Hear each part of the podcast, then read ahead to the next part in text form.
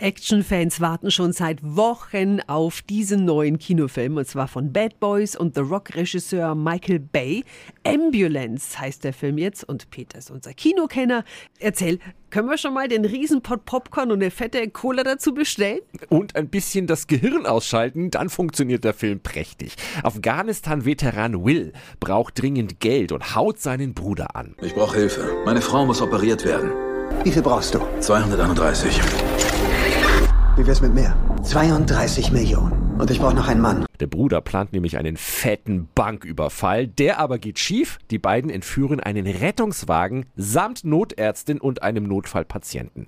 Ambulance hat richtig knackige Action und zwar echte, also so ohne computergenerierten Popanz. Und es gibt einen spektakulären Showdown, der ein wenig an Speed erinnert.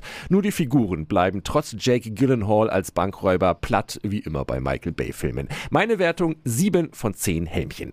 Und hier noch weitere Kinostarts vom 24. März im Schnelldurchlauf. JGA, Jasmin Gina Anna, bemüht originelle deutsche Komödie über einen Junggesellinnenabschied auf Ibiza, der im Chaos endet, als zunächst die Braut ausfällt und dann der Ex von Jasmin auftaucht, der kurz vor der Hochzeit steht und Jasmin sich spontan selbst als Braut ausgibt. Meine Wertung 4 von 10 Helmchen.